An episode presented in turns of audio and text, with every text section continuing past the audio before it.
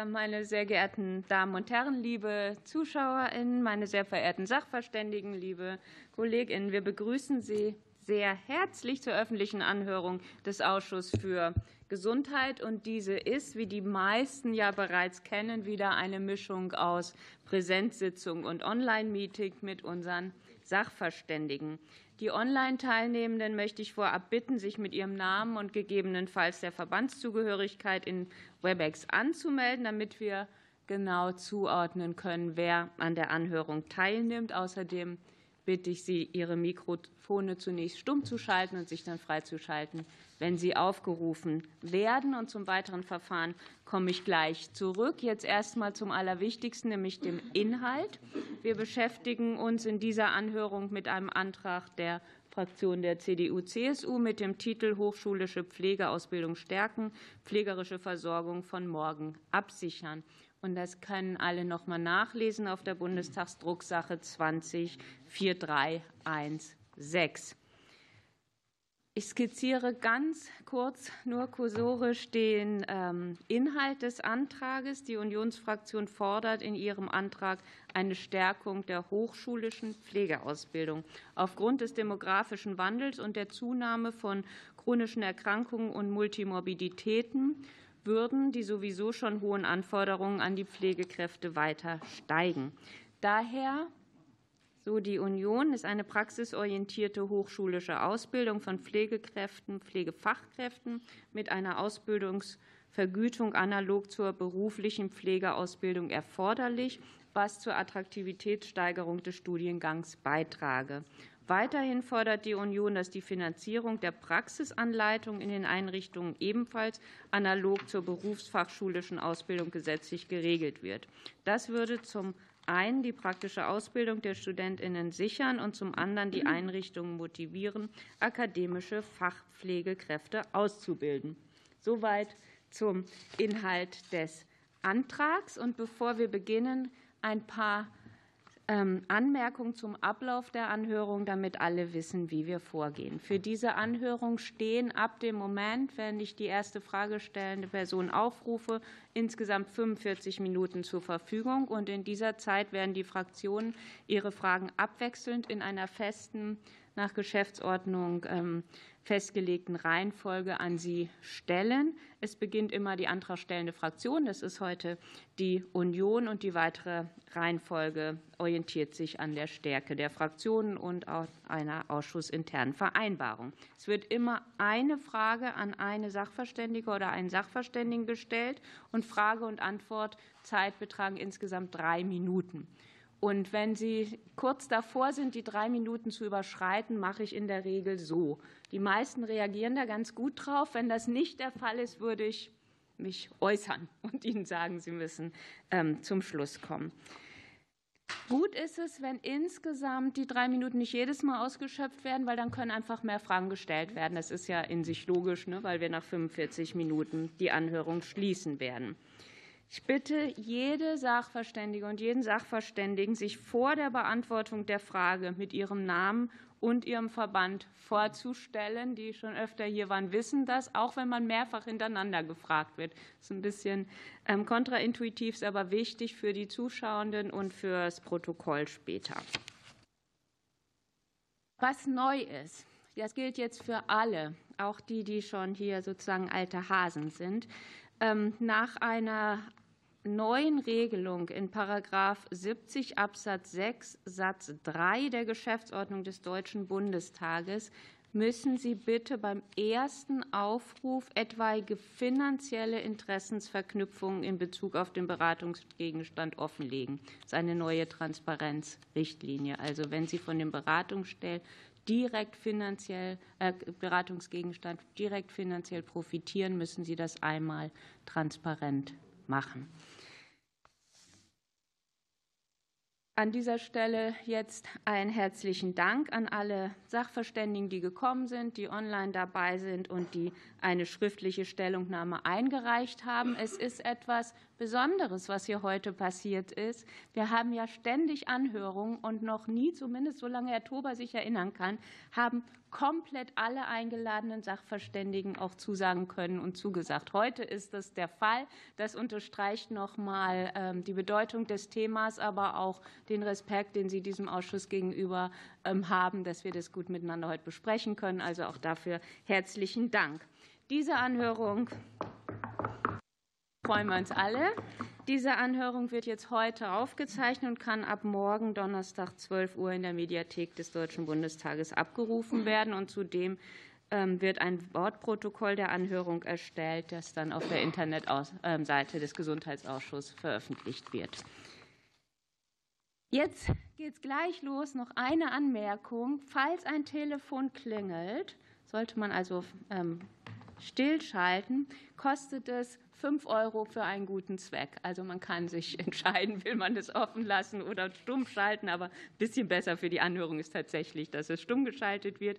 Und ähm, Gäste auf der Besuchstribüne, ähm, Sie dürfen weder klatschen noch irgendwie Bu rufen oder irgendwas. Sie müssen einfach zuhören. Das sind die Regeln. So, das ist. Ähm, Achso, Aufzeichnungen der Anhörung mit dem Handy sind ebenfalls nicht gestattet. Ah, das hatte ich sonst noch nie in meinen Zettel. Sonst sagen wir das diesmal auch. Gut. So, und nun beginnen wir ähm, mit der Anhörung. Und die erste Frage stellt Emmy Zollner für die Union. Bitte schön, Sie haben das Wort. Ja, vielen herzlichen Dank, äh, liebe Frau Vorsitzende. Meine Frage geht an den Einzelsachverständigen Professor Dr. Thomas Klie. Und wir haben in unseren Planungen die vollen drei Minuten auch eingeplant, die er antwortet. Also wir rechnen damit. Und ähm, das soll er auch bitte gerne tun. Und die Frage ist, äh, könnten Sie uns darlegen, inwiefern der flächendeckende Einsatz hochschulisch ausgebildeter Pflegekräfte aufgrund des zukünftigen Pflegebedarfs sinnvoll bzw. notwendig ist? Gerne auch anhand praktischer Beispiele. Gibt es aus Ihrer Sicht Alternativen? Vielen Dank. Herr Professor Klie, Sie sind angesprochen haben das Wort. Bitte schön.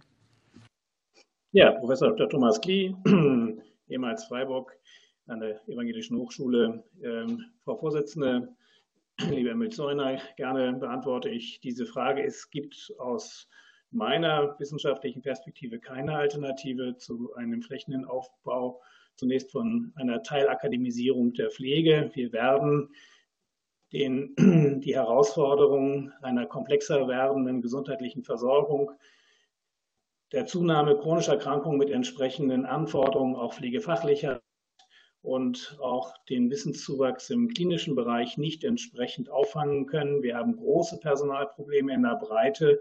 Wir brauchen die akademische Kompetenz in der Pflege, die sukzessive aufgebaut werden muss. Die Bundesrepublik Deutschland hinkt dort im internationalen Vergleich deutlich hinterher. Der Wissenschaftsrat hat es ja auch entsprechend unterstützt. Und wir wissen aus der 360-Grad-Studie, die im Wesentlichen auch von dem Kollegen Weidner erarbeitet wurde, wie nützlich in allen Feldern der Einsatz von akademisierten Pflegekräften ist, sei es in der Onkologie im klinischen Sektor, sei es in der Begleitung von Menschen mit Demenz in der Langzeitpflege, in der Bearbeitung komplexer Herausforderungen, auch in häuslichen Pflegearrangements. Überall brauchen wir diese im Wesentlichen zunächst supportive und beratende Kompetenz der akademischen Pflege. Nicht, dass sie alle Pflegeaufgaben übernehmen, sondern dass für hochkomplexe Pflegekonstellationen auch im Sinne der, der, der hohen QN-Niveaus die Zuständigkeit und ihre Steuerungsfunktion übernehmen, die spezifische Steuerungsfunktion, die den Pflegeberufen gemäß 4 Pflegeberufegesetz zukommt. Die akademisierten Pflegekräfte haben dort einen ganz wichtigen Auftrag, die Professionalisierung der Pflege zu unterstützen und gerade den sich anbahnenden Personalnotstand, der zum Teil ja auch schon sehr breit zu beklagen ist, nicht aufzufangen, aber doch mit denen, die dort sind, die bestmögliche Pflege zu unterstützen und insgesamt zur Qualifizierung und zur Professionalisierung der Pflege einen Beitrag zu leisten. Es lohnt die Lektüre von 360 Grad Pflege. Hier wird sehr anschaulich gemacht, wie in allen Bereichen, von der Langzeitpflege bis zum ambulanten Bereich, die akademische Pflege gegen erste Vorbehalte überall als nützlich und als hilfreich angesehen und erlebt wurde. Vielen Dank, Herr Professor Klie. Und es fährt fort Heike Behrens für die SPD. Bitte, Sie haben das Wort. Vielen Dank, Frau Vorsitzende. Meine Frage geht an Frau Vogler vom Deutschen Pflegerat. Äh, Frau Vogler, was sind aus Ihrer Sicht die Gründe für die derzeit nicht vollständige Auslastung der Pflegestudiengänge? Wie würde sich die Einführung einer Vergütung für Studierende auf die Anzahl der Studierenden und damit das Verhältnis von Auszubildenden in einer beruflichen zu einer hochschulischen Pflegeausbildung auswirken? Danke schön. Das Wort hat Frau Vogler. Sie sind auch online dabei. Bitte schön. Ganz genau. Ja, schönen guten Tag, Christine Vogler für den Deutschen Pflegerat. Sehr geehrte Frau Vorsitzende, liebe Frau Behrens, ähm, zu der Frage, ähm, wie wir ähm, zu den Studierenden. Wir haben äh, die Situation, dass wir nicht mal 50 Prozent der momentanen, äh, der momentanen Bachelorstudienplätze tatsächlich besetzt haben. Das hat vor allem mit zwei Faktoren zu tun. Das eine ist, dass es im Grunde nicht finanzierbar ist. Es gibt hohe Praktikumsanteile Zeiten, die nicht äh, finanziert sind, so dass die Studierenden auch keine Möglichkeiten haben, parallel zum Studium wie in anderen Studiengängen tatsächlich auch dazu zu verdienen. Ähm, gleichzeitig haben die Praxisträger, die die Studierenden abnehmen, keine Revergütungsstrukturen für die Ausbildung und auch die Abbildung der Praxisanleitung vor Ort, die auch gesetzlich vorgeschrieben sind, ist nicht refinanziert. Von daher müssen wir hier sagen, dass wir als DPR wirklich dringend dringend dazu raten, dass wir uns für eine verbindliche Einführung einer vollständigen Refinanzierung und einer angemessenen monatlichen Vergütung über den gesamten Verlauf des Studiums aussprechen. Und wir haben hier tatsächlich die Möglichkeit, uns an, dem, an den Hebammenstudiengängen zu orientieren, die nämlich genau so eingeführt wurden. Die Praxisträger hier dann auch ähm, verhandeln können, zum Beispiel mit den Kassen und ähm, ähnlich wie das Hebammenreformgesetz das auch so gesichert hat. Das ist eine Möglichkeit, wie wir hier die Bachelorstudierenden ähm, in Deutschland tatsächlich besser etablieren können. Vielleicht auch noch mal ähm, zu den ähm, fehlenden Rahmenbedingungen, die insgesamt vorliegen. Wir brauchen die Bachelorstudierenden dringend. Ich möchte mich an hier Professor Klee anschließen. Wir brauchen mindestens im Monat oder im Jahr brauchen wir jetzt 10.000 Studienplätze, damit wir überhaupt in 2045 so die Zahlen, äh, wenn von diesen 10.000 3.000 dann in die Masterstudiengänge gehen, überhaupt bei der Quote von 10 Prozent studierten akademischen Pflegefachpersonen landen. Von daher ist es dringend geboten, wirklich die komplette Refinanzierung Refinanzierung für die Bachelorstudierenden in der Pflege einzuführen. Vielen Dank, Frau Vogler. Und es schließt noch mal an Frau Zollner. Bitte. Ich würde ähm, noch mal an den Professor Klee eine Frage stellen. Und zwar ist die aktuelle Regelung der hochschulischen Pflegeausbildung aus Ihrer Sicht geeignet, um die vom Wissenschaftsrat 2012 empfohlene Quote von 10 bis 20 Prozent an hochschulisch ausgebildeten Pflegefachkräften zu erreichen? Herr Professor Klee, bitte Ihre Antwort. Nochmals Thomas Klee.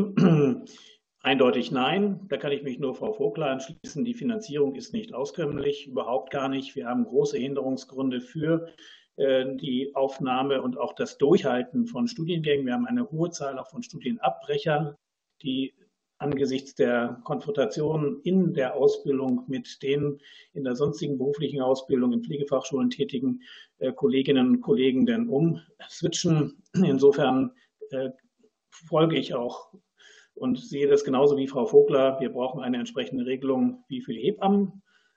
Das kann man, wenn man die Langzeitpflege noch mit einbezieht, eigentlich sehr gut über, übernehmen. Ich würde allerdings auch dafür plädieren, dass für eine Übergangszeit auch das, was in manchen Bundesländern noch funktioniert, aber mit dem Pflegeberufegesetz nicht kompatibel ist, dass man die orale Ausbildung, wie beispielsweise in Osnabrück, länger laufen lassen kann, weil die haben sich zum Teil sehr gut bewährt. Das ist keine langfristige Perspektive, aber doch eine mittelfristige. Wir brauchen alle Akademisierten und die aufgebauten Studiengänge dort sind zum Teil ausgesprochen wertvoll. Änderungen im Pflegeberufegesetz sind erforderlich. Vorbild Hebammen. Das wäre meine Antwort. Vielen Dank, Herr Professor Klee. Und für Bündnis 90 Die Grünen hat das Wort Frau Schulz-Asche. Bitte.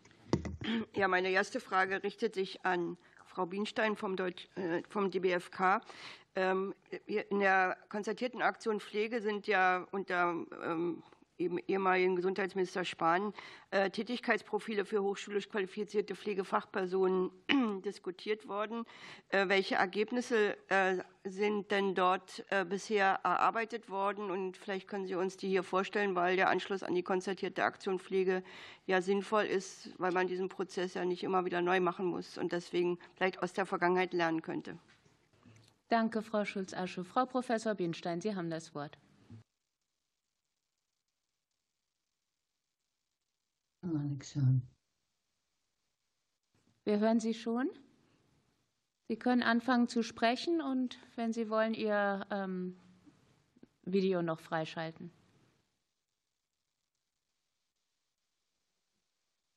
Ähm, wir müssen mal eben das anhalten. Das, ähm, das Frau Bienstein, wir hören Sie. Wenn Sie uns auch hören, können Sie, ähm, können Sie einfach sprechen, auch ohne Video.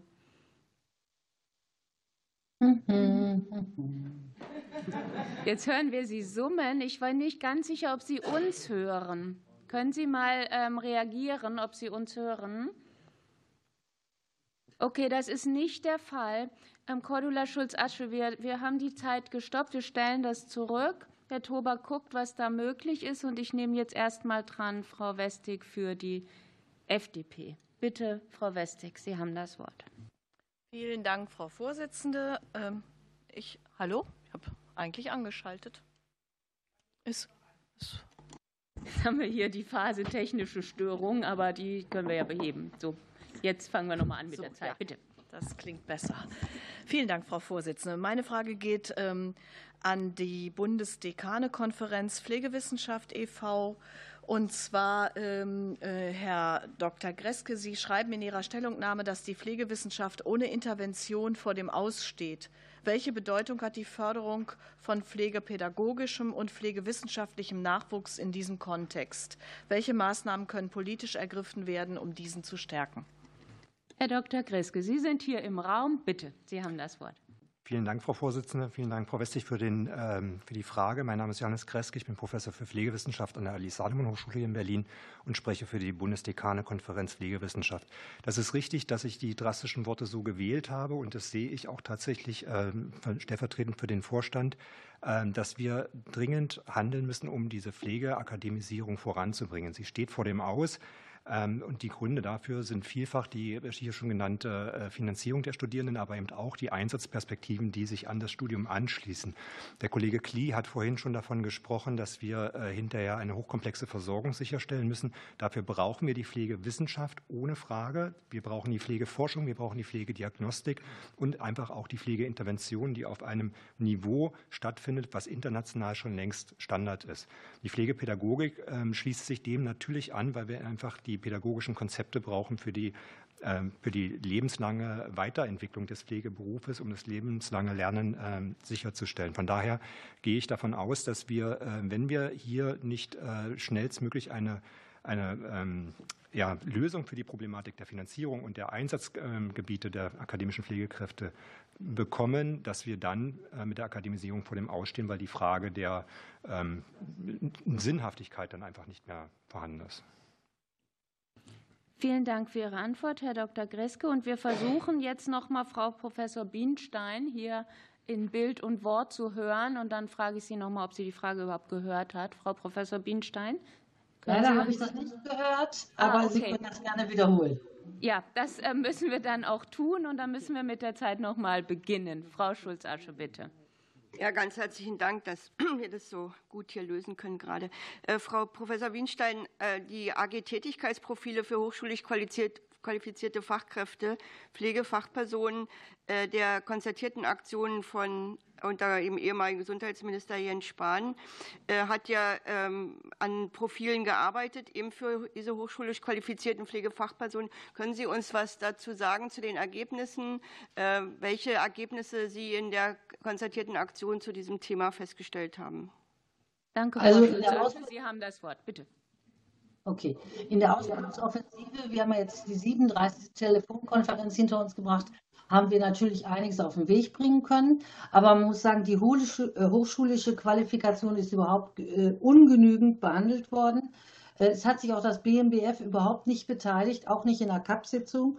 Und ich glaube, es wäre auch dringend erforderlich, dass das BMBF eingezogen wird. Bei der Medizinerausbildung haben wir ja schließlich auch die Beteiligung bei allen anderen Studiengängen. Nur bei diesem hält es sich völlig zurück. Und wir brauchen ein Strukturförderprogramm in diesem Bereich. Und das wurde nicht thematisiert, auch nicht in der CAP und in der Ausbildungsoffensive. Und wir haben nur eine Seite hinbekommen von 182 Seiten in der CAP. Und das ist natürlich viel zu wenig. Und wir sehen, wie wir jetzt hinterherhinken. Und die Idee, eine Idee, Länderbundkonferenz zu machen, halte ich für sehr wichtig. Vielen Dank. Das war ähm, Frau Professor Christel Bienstein vom Deutschen Berufsverband für Pflegeberufe e.V. Und die nächsten, die aufgerufen werden, sagen das einmal ähm, zu Beginn. Danke sehr. Und jetzt hat das Wort für die AfD Herr Ziegler. Bitte. Vielen Dank, Frau stellvertretende Vorsitzende, für die Fragemöglichkeit. Äh, für mich ergibt sich eine Frage, und die bitte vielleicht an die Deutsche Krankenhausgesellschaft oder jemand, der sich dazu berufen fühlt. Und zwar gehe ich davon aus, dass durch diese hochschulische Qualifikation vielleicht mehr Expertise oder Kompetenzen vermittelt werden sollen, die dann später die Ärztin im täglichen Arbeitsleben entlasten sollte. Wer oder was kann darauf vielleicht antworten und welche konkreten äh, Möglichkeiten sollten dann die Ausgebildeten am Schluss haben, um im täglichen Bedarf auch die Ärzte entlasten zu können, und zwar effektiv entlasten zu können? Vielen Dank. Danke. Es ist ähm, ähm dabei Per Köpf für die DKG und Sie haben jetzt das Wort, Herr Köpf. Ja, vielen Dank, äh, Frau Vorsitzende. Ähm, mein Name ist Per Köpf von der Deutschen Krankenhausgesellschaft. Ähm, das, das ist natürlich eine, eine, eine, schwierige Frage, weil es ja hier an der Stelle ja nicht um die äh, Ausübung von, von Heilkunde geht. So, das, deswegen würde ich jetzt an der Stelle auch fühle ich mich nicht berufen, äh, auf die Frage tatsächlich inhaltlich zu, äh, zu antworten. Ähm, vielleicht sind da, glaube ich, Frau Vogler und Frau Bienstein ähm, besser geeignet. Insofern würde ich da jetzt. Gut, Herr Köpf, wir haben das ähm, gut gelöst, weil Frau Professor Bienstein hatte die Hand gehoben und Sie haben jetzt noch anderthalb Minuten. Ich gebe die Frage dann an Sie weiter, Frau Professor Bienstein. Sie müssen sich kurz noch mal einmal vorstellen. Also mein Name ist Christel Bienstein, ich bin die Präsidentin des Deutschen Berufsverbandes für Pflegeberufe und wir haben das sehr ausführlich natürlich auch im Deutschen Pflegerat besprochen. Wir sind heilkundliche Tätige. Und natürlich geht es nicht um die Entlastung der ärztlichen Aufgaben, es geht darum, Pflege im erweiterten Feld erbringen zu können. Zum Beispiel die Verschreibungsfähigkeit von Pflegebedürftigkeit, von Menschen in der ambulanten Versorgung. Und das ist völlig unzureichend, dass im Augenblick das die Ärzte machen müssen, weil die fast gar nicht vor Ort sind und äh, auch die umfassende Pflegebedürftigkeit dieser Menschen gar nicht kennen. Das ist ein spe spezielles Aufgabengebiet der Pflege, was uns auch wirklich zugeschrieben ist. Und von daher ähm, reden wir nicht über Entlastung von Ärzten, sondern wir reden darüber, über die heilkundliche Auswirkung der Erweiterung der Pflege. Vielen Dank, Frau. Professor Bienstein. Und dann geht das Wort an Atish Göppiner für die Linke. Bitte. Ja, vielen, vielen Dank. Nachdem einige Fragen schon äh, beantwortet wurden, die ich auch hatte, stelle ich eine an die Vereinigung der Pflegenden in Bayern, äh, namentlich an Herrn Wittmann. Äh, und zwar ähm, die Frage, wie Sie zu Forderungen insbesondere von Seiten einiger Arbeitgeber stehen, dass hochschulisch ausgebildete Pflegekräfte hauptsächlich in pädagogischen Funktionen und Leitungspositionen und eben nicht in der direkten Patientenversorgung eingesetzt werden sollten. Und was ist Ihr Kenntnisstand zum Outcome für die Patientinnen und Patienten bezogen auf akademisch ausgebildete Pflegende? Dankeschön. Danke. Und das Wort hat dann Herr Wittmann. Bitte sehr. Michael Wittmann, Vereinigung der Pflegenden in Bayern. Frau Vorsitzende, sehr geehrte Damen und Herren, Vielen Dank für die Möglichkeit, hier sprechen zu können. Wir brauchen die hochschulisch ausgebildeten Pflegefachpersonen nicht nur als Pflegepädagoginnen oder in der beruflichen Bildung oder als Pflegemanagerinnen in Leitungsfunktionen, sondern wir brauchen sie dort gerade in der direkten Patientenversorgung. Befragungen innerhalb äh, der Studierenden ergeben ja auch, dass sie zu einem sehr überwiegenden Teil dort tätig sein wollen. Der Nutzen für die Menschen mit Pflegebedarf, der ist nachweisbar und das ist traurig, wenn wir als Pflegefachpersonen das auch im Jahr 2023 gegenüber der Politik immer wieder noch wiederholen müssen und einbringen müssen. Es ist bekannt, dass Mortalitätsraten in den Kliniken sinken. Es ist bekannt, dass die Patientensicherheit zunimmt. Es ist bekannt, dass unerwünschte Ereignisse wie Stürze oder die äh, abnehmen. Es ist bekannt, dass die Zufriedenheit der pflegebedürftigen Personen in ihrer Versorgung steigt, wenn akademische Pflegekräfte eingesetzt werden. Zudem weiß man auch, dass der Wissensstand in den Teams zunimmt, wenn dort Akademiker verortet sind und dergleichen mehr. Das lässt sich alles in einschlägigen Studien nachweisen. Vielen Dank.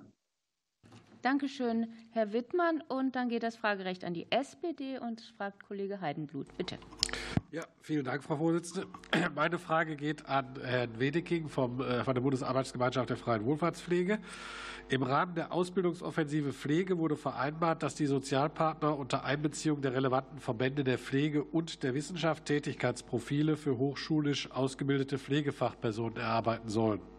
Der Prozess ist auf ein Jahr ausgelegt und soll in diesem Jahr unter anderem mit einem Abschlussbericht beendet werden.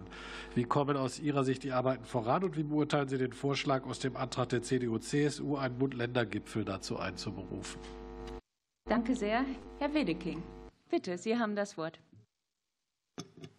Andreas Wedeking, Bundesarbeitsgemeinschaft der Freien Wohlfahrtspflege. Äh, sehr geehrte Vorsitzende, geehrte Damen und Herren, ähm, die AG Hochschulische Tätigkeitsprofile, ähm, Tätigkeitsprofile entwickelt aktuell diese Tätigkeitsprofile. Ähm, sie organisiert ihre Arbeit in Unterarbeitsgruppen einmal zum Bereich stationäre Langzeitpflege, akute Krankenpflege und Kinderkrankenpflege, Primärversorgung und ambulante Pflege. In der Sitzung am 15. Dezember wurde ein erster Entwurf zu den Empfehlungen diskutiert. Am 10. Februar jetzt findet ein Fachtag hier in Berlin statt, Aufgabenprofile akademisch qualifizierter Pflegefachpersonen.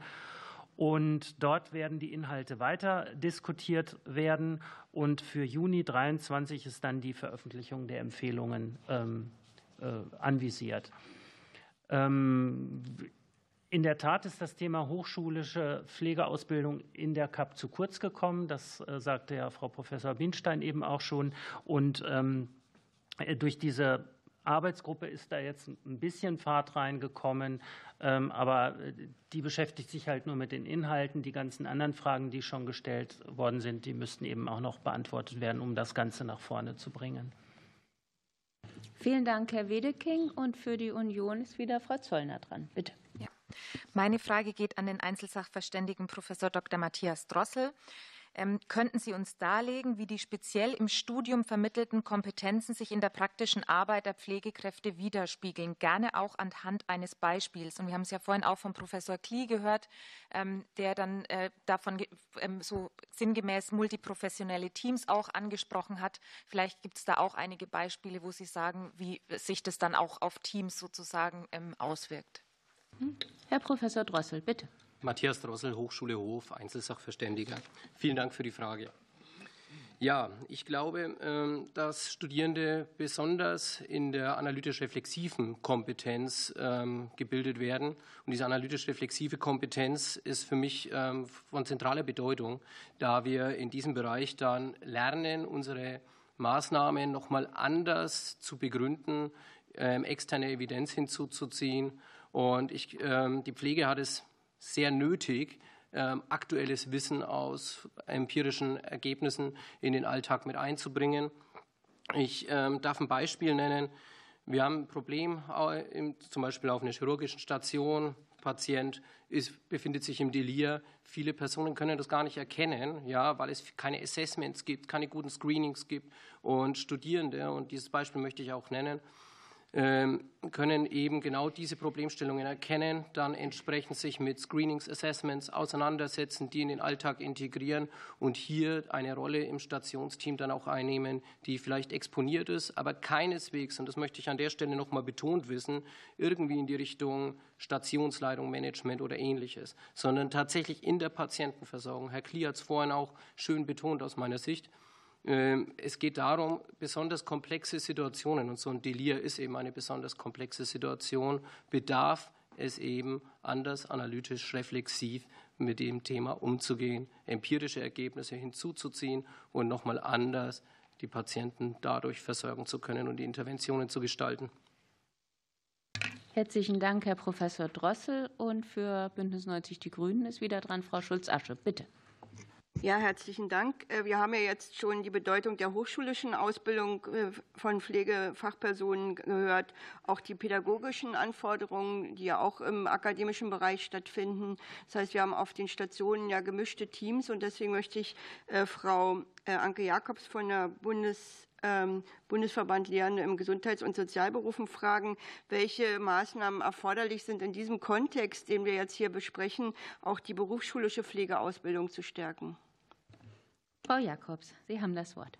Ja, Anke Jakobs, Berufsverband der Lehrenden für Gesundheits- und Sozial oh. An so? Anke Jakobs, Berufsverband der Lehrenden für Gesundheits- und Sozialberufe e.V. Und ja, wir haben auf den Stationen oder im Bereich der, der, praktischen Einsätze Auszubildende und Studierende. Und wir merken, dass die Studierenden äh, mit den Praxisanleiterinnen, die nicht akademisch ausgebildet sind, auch, ein, auch eine Herausforderung haben. Und wir brauchen für die berufliche Pflegeausbildung, brauchen wir hier auch eine einen guten oder einen angemessenen Personalschlüssel, Praxisanleiterinnen, Praxisanleiter zu Auszubildenden und auch zu Studierenden.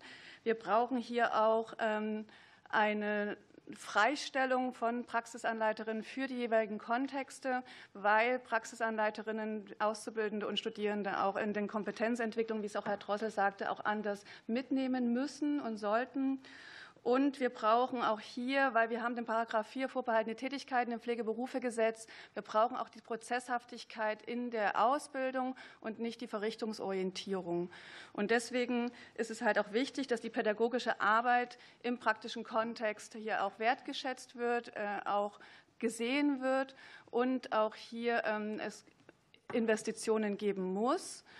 Und was Sie auch gesagt haben, die berufliche Bildung braucht auch einen Lehrerschlüssel von 1 zu 15, um das Reflexive, was auch Herr Drossel gesagt hat, aus der, Beruf, aus der hochschulischen Bildung, die reflexiven Prozesse von ähm, expliziten Wissen und impliziten Wissen zu verbinden. Vielen Dank. Vielen Dank, Frau Jakobs. Und für die FDP ist dran Frau Westig. Vielen Dank, Frau Vorsitzende. Meine Frage geht an äh, Christine Vogler vom Deutschen Pflegerat. Das Thema Fachkräfteeinwanderung ist mit Blick auf den Personalbedarf ebenfalls wichtig. Können Sie noch einmal darlegen, welche Bedeutung die Akademisierung der Pflege gerade im internationalen Vergleich hat? Danke. Frau Vogler, Sie haben das Wort.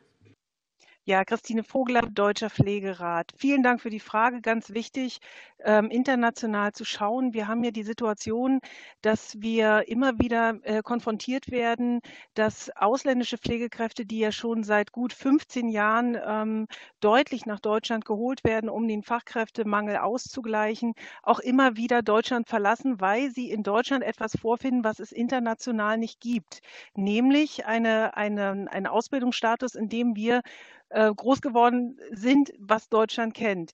Die studiert, also die Pflegekräfte aus dem Ausland sind ähm, in der Regel studiert aus allen Ländern, die wir holen und treffen hier auf ein System, in dem Pflege Handlungen, Verantwortungen nicht wahrnehmen kann, die sie in ihren Heimatländern kennen. Und das führt dann auch wieder vermehrt zur Abwanderung. Schauen wir also auf Deutschland, sehen wir ein sehr isoliertes Gebilde von pflegerischer Bildung und pflegerischer Handlungskompetenz. Und damit wir ausländische Pflegefachpersonen halten können, ist das auch ein weiterer Grund, neben all den Gründen, die wir gerade schon gehört haben, ähm, wirklich auch das äh, System umzustellen und zu sagen, wir orientieren uns hier an internationalen Erfahrungen, internationalen Konzepten und Bildungskonzepten. Und vielleicht noch eine Anmerkung zum Thema Studiengang. Wir reden heute zwar über die Studiengänge, aber insgesamt muss man in Deutschland dazu kommen, die pflegerische Bildung, also die zuführende, ähm, auch die Assistenzausbildung, die Ausbildung, die Studiengänge gemeinsam zu denken, um ein gemeinsames pflegerisches Konzept und ein pflegerisches Versorgungskonzept zu denken, was auch eine neue Primärversorgung mit neuen Berufsfeldern wie Community Health Nurse oder APNs in allen ähm, Ideen, die wir für das Gesundheitswesen für die Zukunft haben, tatsächlich auch abbilden können.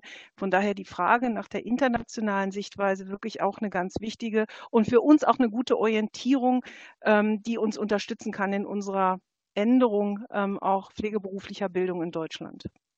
Vielen Dank. Danke sehr, Frau Vogler. Und für die AfD fragt Herr Ziegler. Bitte. Vielen Dank für die Fragemöglichkeit. Äh, meine Frage geht an den Herrn Dr. Kreske vom Bundesdek von der Bundesdekanekonferenz. Sie sagten vorhin, dass das ganze Ausbildungsprogramm äh, wirtschaftlich arg in Gefahr ist. Und wenn ich die, das Nicken Ihrer Kollegen richtig gedeutet habe, sehen die das alle so ähnlich. Was müsste denn jetzt äh, kurzfristig passieren, um das Ganze, und ich, wenn ich Sie richtig verstanden habe, halten Sie die Ausbildung für vernünftig und wichtig, um das Ganze zu retten? Und wer sollte dann die Finanzierung übernehmen? Äh, wer wäre da jetzt für Sie der richtige Ansprechpartner? Vielen Dank. Danke. Und Herr Dr. Greske hat das Wort. Bitte. Johannes Kreske von der Bundesdekanekonferenz. Äh, Frau Vorsitzende, vielen Dank auch für die Frage. Ähm, wir brauchen eine kurzfristige Lösung, wir brauchen eine bundeseinheitliche Lösung. Es gibt ja jetzt verschiedene Initiativen in den einzelnen Bundesländern, äh, über die man auch kritisch diskutieren kann. Nicht alles ist gut, was umgesetzt wurde, aber was wir brauchen, ist eine bundeseinheitliche Lösung, ähm, weil es durchaus Studiengänge gibt, äh, die sind gar nicht an den Start gegangen, weil die Nachfrage einfach so gering war, dass man gesagt hat, man bringt äh, den Studiengang nicht an den Start. Ich glaube, da schließe ich meiner, meiner Kollegin Vogler an, dass die, die Chance, die wir haben, mit einem äh, solchen Studiengang hier wirklich auch eine, eine, einen Wechsel in dem Pflegeverständnis äh, herbeizuführen, einfach einzigartig ist und auch zwingend notwendig ist, weil es einfach die Attraktivität auch im Ausland erhöht und gleichzeitig die Versorgungsqualität im Inland äh, erhöht. Von daher ähm, spreche ich mich ganz stark dafür aus, dass wir eine bundeseinheitliche Lösung kriegen, was die Finanzierung der Studierenden angeht, aber auch den Blick nach vorne richten und sagen, was brauchen wir denn äh, sozusagen anschließend an einem Bachelorstudiengang? Wir reden primär immer über die Bachelorstudiengänge, aber Community Health Nursing, äh, Advanced Nursing Practitioner äh, sind gerade gefallen. Natürlich auch sozusagen, wir müssen in den Masterstudiengänge weiter gucken und wir müssen hin zur Promotion weiterdenken. Im Moment sind die Studiengänge alle an den HAW angesiedelt oder überwiegend. Neben mir sitzt ein Kollege von der Uni. Ähm, aber wir haben wenig Promotionsrechte. Das heißt, wenn wir die Akademisierung der Pflege vorantreiben wollen, müssen wir bis zur Promotion denken und nicht nur bis zum Bachelorstudiengang. Von daher wünsche ich mir kurzfristig die Finanzierung, eine bundeseinheitliche Lösung bei der Finanzierung, aber eben auch die Weiterentwicklung hin zu Master- und Promotionsstudiengängen. Dankeschön, ähm, Herr Dr. Griske. Und für die SPD hat jetzt das Wort Frau Behrens.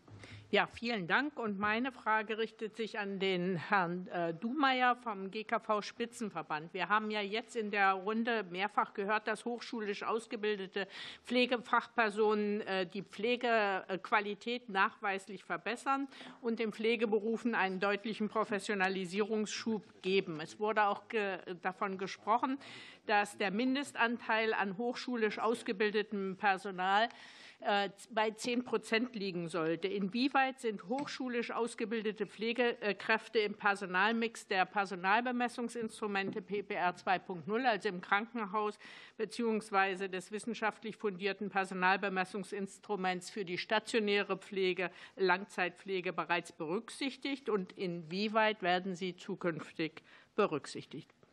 Danke, Frau Behrens. Herr Dumeier, Sie haben das Wort. Danke. Oh, wir hören Sie ganz schlecht. Nochmal versuchen einmal bitte. Nee, das ja, GKV-Spitzenverband, bin ich so besser ja. zu verstehen? Jetzt, jetzt wunderbar, ja. Sehr schön. Zu der Frage, inwieweit bei der PPR 2.0 die akademische Ausbildung bzw. akademische Pflegekräfte berücksichtigt werden, lässt sich sagen, dass nach dem jetzigen Stand, also nach der aktuellen PPR, nur die Kopfzahlen berücksichtigt werden. Es wird nicht differenziert im Endeffekt, ob akademisch oder nicht. Das heißt, der konkrete Personalmix wird dort nicht berücksichtigt. Bei der Überarbeitung der anstehenden PPR soll dies aber passieren und so ist dies auch vorgesehen, so zumindest nach unseren Überlegungen. Das heißt, in der Zukunft wird das berücksichtigt und dann kann man auch konkret etwas sagen zum Personalmix. Man muss allerdings sagen, dass die Ergebnisse dazu frühestens 2024 vorliegen werden. Teil 1. Teil 2. Die stationäre Langzeitpflege, dort das Personalbemessungssystem. Auch dort wird es untersucht im Rahmen von Modellvorhaben nach 8 Absatz 3b.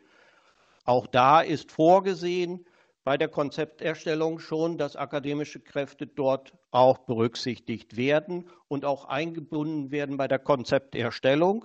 Und insofern dieser, wird dieser Personenkreis auch da berücksichtigt. Das heißt dann auch, die teilnehmenden Einrichtungen werden versuchen, auch hochschulisch qualifizierte Personen in diesen in, in den Modellvorhaben einzubinden und dementsprechend werden die dort auch berücksichtigt. Dort muss man sagen, die Ergebnisse werden im Frühjahr 2025 vorliegen. Soweit die Antwort.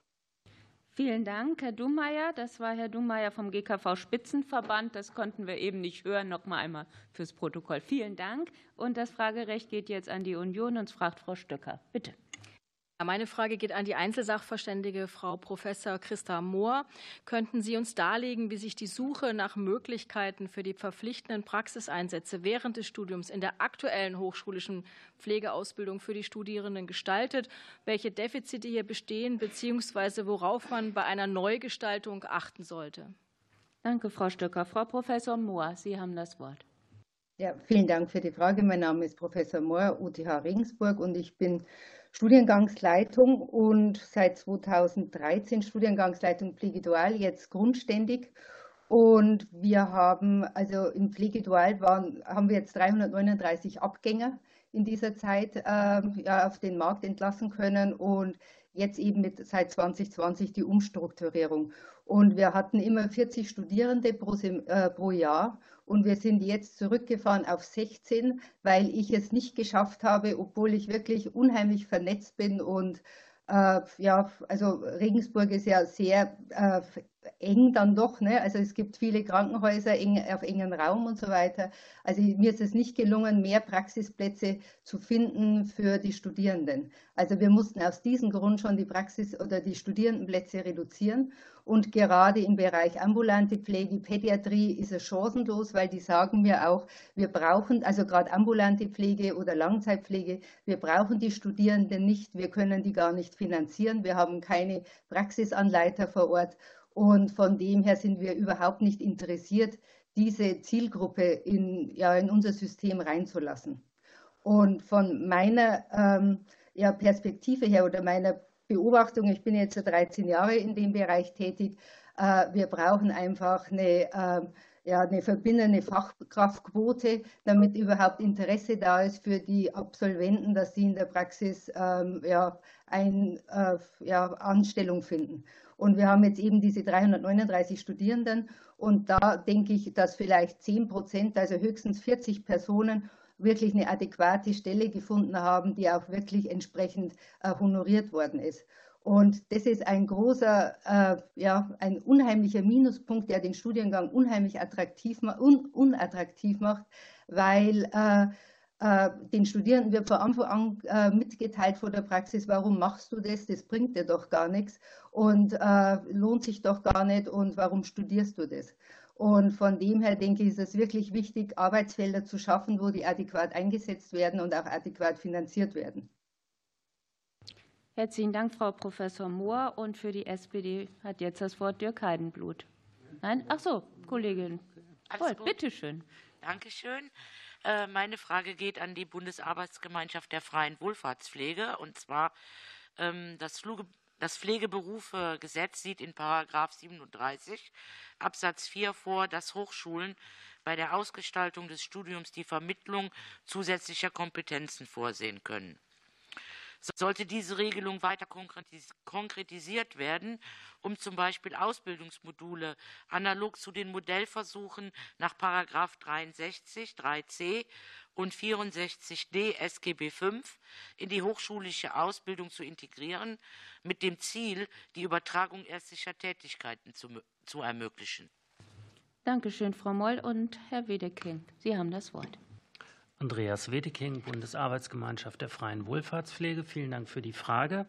Ähm, äh, ich hatte eben im Prinzip schon mal äh, darauf geantwortet. Es geht darum, es gibt die AG Hochschulische Tätigkeitsprofile, ähm, die sich mit diesen Themen äh, beschäftigt. Und wir sind der Meinung, dass wir da zunächst abwarten sollen, was die in ihren Ergebnissen vorlegen. Ähm, wir haben jetzt am Freitag einen entsprechenden Fachtag dazu, wo erste Ergebnisse, die vorgelegt worden sind, diskutiert werden, um dann abschließend ähm, die Ergebnisse zusammenzufassen und dann vorzustellen. Danke sehr. Und Frau Stöcker fragt für die Union. Bitte. Meine Frage geht an Herrn Wittmann von der Vereinigung der Pflegenden in Bayern. Äh, aus Augsburg wissen wir, dass es dort eine höhere Nachfrage nach Studienplätzen gibt. Ähm, woran liegt das und was könnte man aus diesem Best Practice empfehlen? Herr Wittmann, Sie haben das Wort. Michael Wittmann, Vereinigung der Pflegenden in Bayern. Ich denke, es liegt vor allen Dingen an der Situation, wie sie von Frau Professorin Mohr gerade eben schon skizziert worden ist.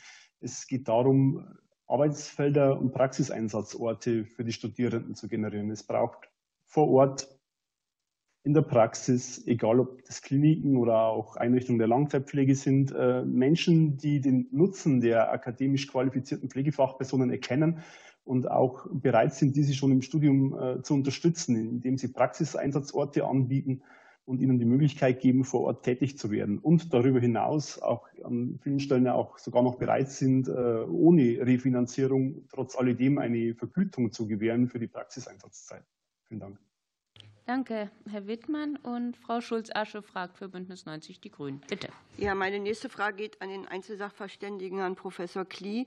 Sie sind ja jetzt sehr erfahren, sowohl was die wissenschaftliche Forschung angeht, als auch die Politikberatung.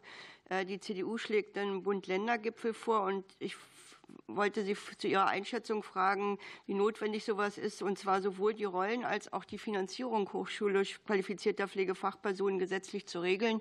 Denn wir haben ja hier sehr unterschiedliche Zuständigkeiten von Bund und Ländern. Von daher meine Frage, wie Sie sich, äh, wie Sie äh, so einen Bund-Länder-Gipfel einschätzen oder ob es eine andere Maßnahme gäbe, um tatsächlich jetzt endlich mal voranzukommen und internationales Niveau zu erreichen. Danke, Frau Schulz-Ascher. Professor Klie. Bitte.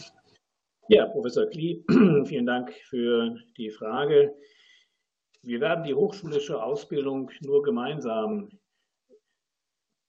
befördern können. Wir brauchen auf der Bundesebene eine Finanzierungsbereitschaft, eine Bereitschaft, eine Finanzierungsregelung analog Hebammen hinzubekommen. Und wir brauchen auf der Landesebene die Bereitschaft, in die Studiengänge zu investieren und in die hochschulische Ausbildung von Master, äh, vom Bachelor bis zum Master, also inklusive Master, Master äh, da stimme ich meinen Kollegen ausdrücklich zu.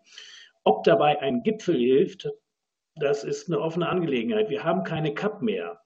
Das kann man bedauern oder man braucht einen Ersatz dafür. Auf keinen Fall darf, und darum finde ich die Anhörung auch wichtig, darf man sich den schwarzen Peter hin und her schieben was die Finanzierungsfrage anbelangt. Das geht nicht. Wir brauchen konzertierte Aktionen, um die hochschulische Ausbildung für die Pflegeberufe zu unterstützen. Und da mag genau ein Gipfel, wenn er denn gut besetzt ist und dahinter nicht nur eine äh, programmatische Absicht, sondern auch eine äh, Bereitschaft, politisch was zu bewegen steht, mag der helfen, weil jetzt finden wir letztlich eine Verschiebung von Verantwortlichkeiten zwischen Bund und Ländern. Und das ist keine verantwortliche Pflegepolitik. Vielen Dank, Herr Professor Klie. Und für die Linke hat Herr Göppinger das Wort. Bitte.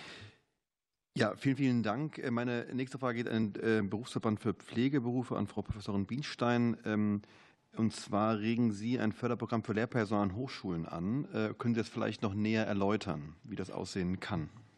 Frau Professorin also Bienstein, bitte.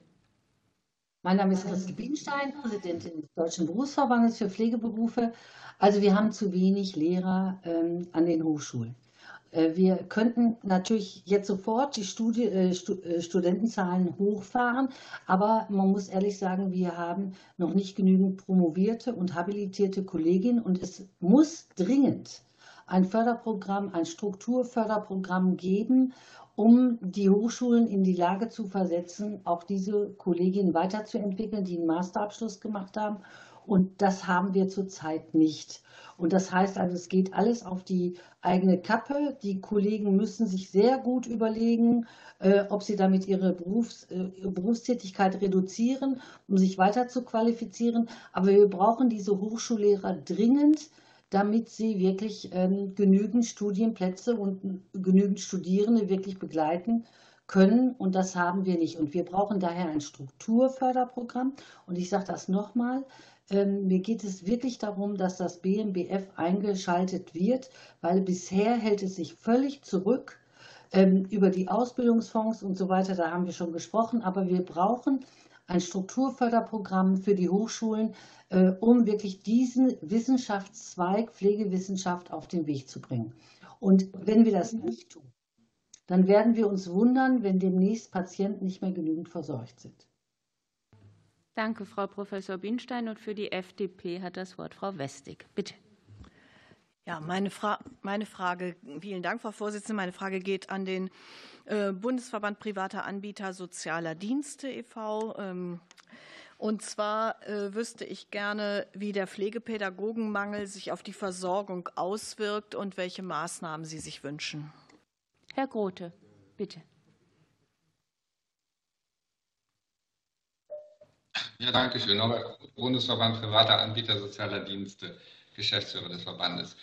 Äh, sehr verehrte Abgeordnete, ich habe, äh, ja, das knüpft ja jetzt an das an, was Frau Bienstein gesagt hat. Also wir haben ja in unserer Stellungnahme noch mal versucht deutlich zu machen, dass wir Prioritäten setzen müssen oder politisch Prioritäten gesetzt werden müssen, weil wir natürlich grundsätzlich mit einer Mangelsituation zu kämpfen haben. Und wenn wir an den Hochschulen eine Mangelsituation haben an Lehrkräften, an Hochschullehrern, und gleichzeitig wissen, dass uns Lehrkräfte an den Fachschulen fehlen, also an den Altenpflege, ehemals Altenpflegeschulen, heute ja Pflegeschulen, dann äh, erschließt sich uns nicht so recht, wie man bei dieser allgemeinen Mangelsituation äh, womöglich die primär qualifizierenden Studiengänge jetzt ausbaut und gleichzeitig aber es nicht mal schafft, bis heute die pflegepädagogischen Studiengänge so auszubauen, dass wir genügend Pflegepädagogen haben. Und wenn wir die nicht haben, haben wir keine ausgebildeten Fachkräfte in der beruflichen Ausbildung. Und um das mal zu übersetzen, haben wir in unserer Stellungnahme ausgeführt, in NRW alleine fehlen 1000 Lehrkräfte, Köpfe. Das umgerechnet heißt 20.000 Auszubildende um nochmal deutlich zu machen, wenn uns wirklich 1000 Lehrkräfte fehlen in einem großen Bundesland und in anderen Ländern auch Lehrkräfte fehlen, dann heißt das, wenn ich nicht rationiere, beziehungsweise äh, ja, das führt zur Rationierung, dass ich dann 20.000 Ausbildungsplätze entweder weniger habe oder nicht zusätzlich generieren kann. Und deswegen unsere Bitte, dass man doch politische Prioritätensetzungen vornimmt und nicht nachher äh, ja am Ende einen Bumerang äh, erreicht, weil wir die berufliche Ausbildung äh, nicht so hinbekommen, wie wir es brauchen und nicht absichern, aber dafür die akademische äh, Ausbildung. Das, ja, es muss uns nur klar sein, dass da Zielkonflikte da sind. Und deswegen die große Bitte, Pflegepädagogik. Wir brauchen Pflegepädagogen, äh, beziehungsweise bitte prüfen Sie auch, ob die Pflegepädagogen acht Jahre Karriere brauchen, um Pflegepädagoge sein zu müssen. Denn das ist im Moment so. Drei Jahre grundständische Ausbildung plus vier bis fünf Jahre Studium. Und vielleicht ist das auch ein Grund, warum man äh, vielleicht nicht so viele äh, Nachfrage generiert. Dankeschön. Vielen Dank. Das war ähm, die letzte Frage und Antwort für diese Anhörung. Unsere Zeit ist leider schon um das Zeitkontingent. Wir danken allen, ähm, die geantwortet haben, ähm, sehr herzlich und allen, die nicht zu Wort gekommen sind, aber Stellungnahmen eingereicht haben, ebenso. Das ähm, fließt jetzt alles in unsere Beratungen ein, war für uns sehr wertvoll. Danke sehr und kommen Sie alle heil nach Hause. Auf Wiedersehen.